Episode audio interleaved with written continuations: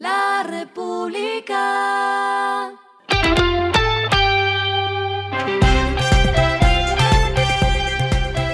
Al final de la jornada, esto es lo que debes saber sobre el comportamiento de los negocios, las finanzas y la economía. Las movidas de hoy fueron. Ecopetrol y Cenit pusieron en marcha un proyecto piloto para importar gas natural licuado a pequeña escala, que será destinado para atender 60% de la actual demanda del distrito de Buenaventura en Valle del Cauca. La meta es interconectar zonas apartadas del occidente del país y habilitar una opción de eficiencia en el suministro.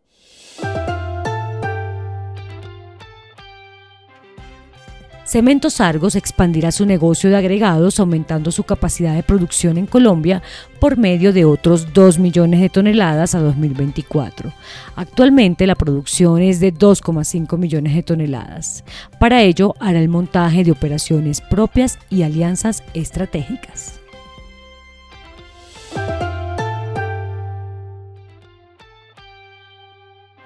Tigo y el SENA abrieron un programa de formación mediante el cual 150 estudiantes de Medellín se formarán en analítica de datos, programación de software y control de la seguridad digital. La decisión surge porque a 2025 el país tendrá un déficit de 200.000 profesionales TIC. 40% de las personas beneficiadas con este programa serán mujeres. Lo que está pasando con su dinero.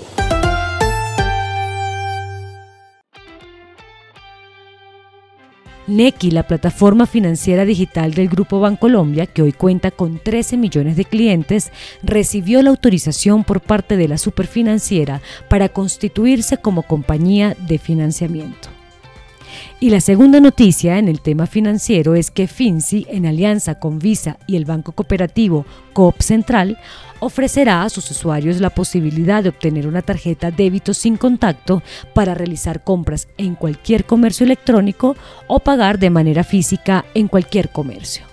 Esta billetera digital colombiana enfocada en jóvenes desde los 10 años también presentó su aplicación que permite aprender sobre las finanzas e incentiva la independencia financiera de manera segura y controlada.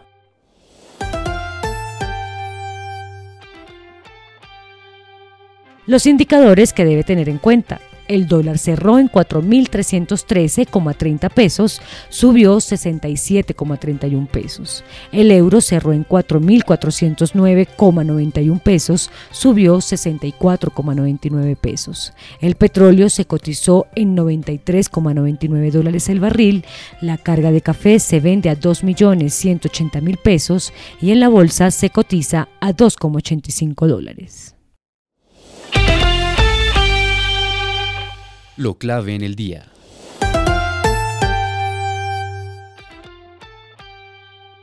El ministro de Salud saliente, Fernando Ruiz, reveló un proyecto de resolución publicado para comentarios para modificar el etiquetado frontal de alimentos y bebidas a un sello octogonal de color negro, luego de que la Universidad de Antioquia entregara el estudio contratado para determinar tamaños, colores, formas, leyendas y hasta la ubicación del etiquetado frontal en productos procesados.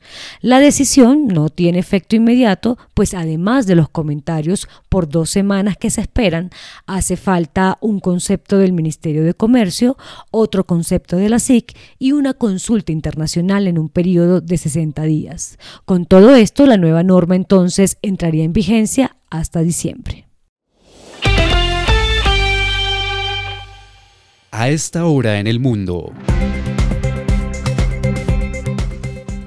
El Partido Comunista de China reclama a Taiwán como parte de su territorio a pesar de que nunca ha controlado la isla. Y ante la visita a Taiwán que hizo hoy la presidenta del Congreso de Estados Unidos, Nancy Pelosi, las reacciones no se hicieron esperar. Hoy, a primera hora, se anunció que China prohibió los envíos de más de 100 exportadores de alimentos taiwaneses para imponer presión económica sobre una industria clave para Taiwán, y es el agro. Los productos afectados incluían mariscos, té y miel. Y el respiro económico tiene que ver con este dato.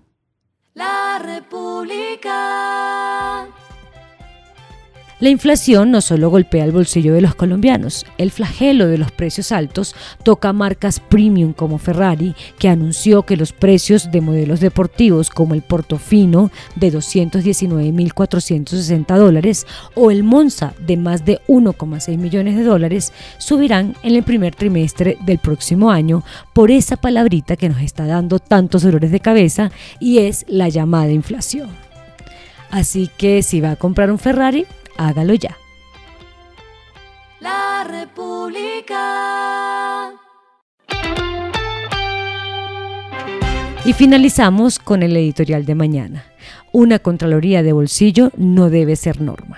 El espectáculo de cada cuatro años que da el Congreso en la elección del Contralor debe tener freno, pues no se puede admitir que quien controla las finanzas sea de bolsillo. Esto fue Regresando a casa con Vanessa Pérez.